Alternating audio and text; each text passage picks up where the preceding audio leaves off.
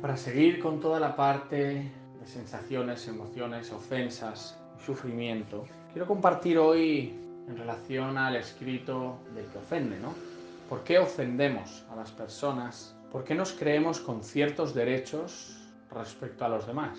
¿Qué es lo que hace que la rabia, el odio, el dolor, el sufrimiento nos genere atacar a otras personas, ya sea física, mental o emocionalmente? Y al final todo viene de la misma raíz, ¿no? Y es de la duda, la inseguridad, la vulnerabilidad que se concentran en el miedo que tenemos cada uno. Porque considero que no existe ni el ofender ni el ser ofendido. Simplemente es una transformación de la emoción que tienes en palabras o en expresiones para liberarla.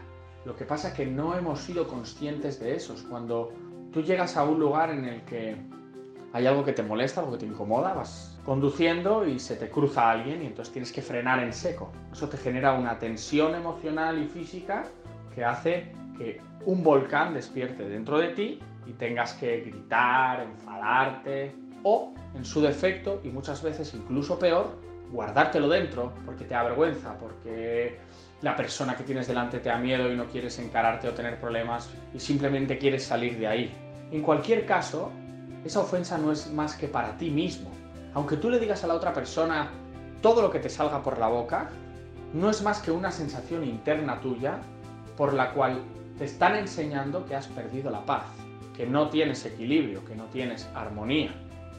Es como tener el fuego en la sartén con agua hirviendo y que te pases del calor y del tiempo y eso acabe generando que explote. Lo único que ha hecho que se genere ese desequilibrio es mantener el calor, la tensión, la energía, la emoción fuera de nuestra canalización, fuera de nuestra conciencia.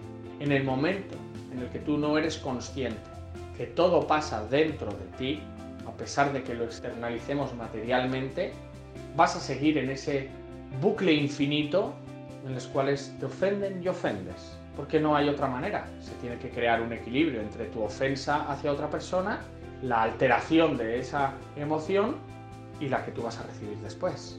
Lógicamente, cuanto más desequilibrado estés, más difícil es ver el paralelismo o la linealidad entre la ofensa que haces y la ofensa que recibes pero no es más que tu miedo y tu inseguridad.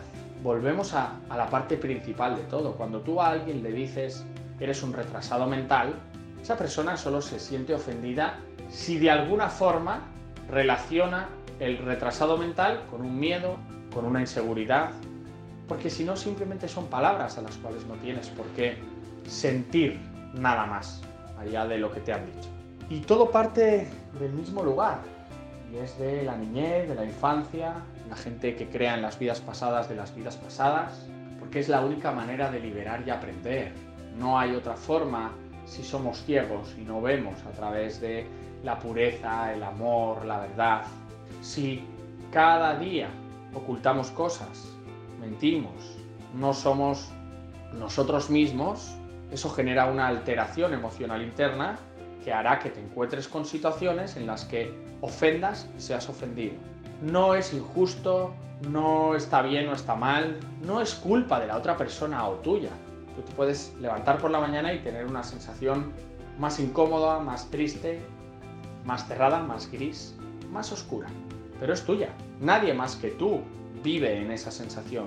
Y los pensamientos también son tuyos, no son de nadie más. No es que me has hecho hacer esto, nadie te hace hacer nada me has hecho sentir, tampoco nadie te hace sentir nada. Tú eres el que dentro de ti generas todas esas cosas. Y lo que tienes que hacer es ser consciente de qué significa que ahora sienta odio porque esta persona me llame tonto o que yo sienta odio y le diga a esta persona que es tonta. Nada más. En el momento en el que cada vez que tu alteración se eleva, la vibración de tu energía genera mucha intensidad, tensión, y te genera un descontrol y una desarmonización, lo que tienes que hacer es parar. No es ofender a otra persona para cubrir el ego y la inseguridad que tienes. No es hacerle ver a otra persona que tú tienes razón. Todo eso es mantener conectado el apego a las emociones, el apego a las personas, el apego al miedo. Entonces, es muy sencillo. Volvemos a empezar.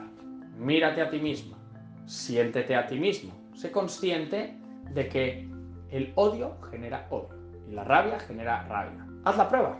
Cada vez que tú tengas sensaciones negativas, alteradas, como para poder gritar a las personas, decirles alguna barbaridad, ofenderles, o guardarte todo eso dentro y luego pagarlo con otra persona, que es todavía peor, porque es la mayor cobardía que hay en este mundo, no tengo el valor y el coraje de enfrentar mis emociones con las personas que los causan y lo que hago es lo transfiero a los débiles o a los que yo considero que son más débiles para poder desahogarme y encima luego ni siquiera los reconozco. Todo el mundo sabemos que eso es tener miedo, ser vulnerable, reconócelo. Reconoce a la persona tu alteración, tu emoción desequilibrada. En vez de escupirla, en vez de sacarla de dentro como si fueses una persona que no puede controlar lo que dice y lo que piensa, hazlo al revés. Tú no puedes controlar lo que sientes, está bien, pero sí lo que dices y lo que piensas, todo el rato. Entonces trabaja en eso.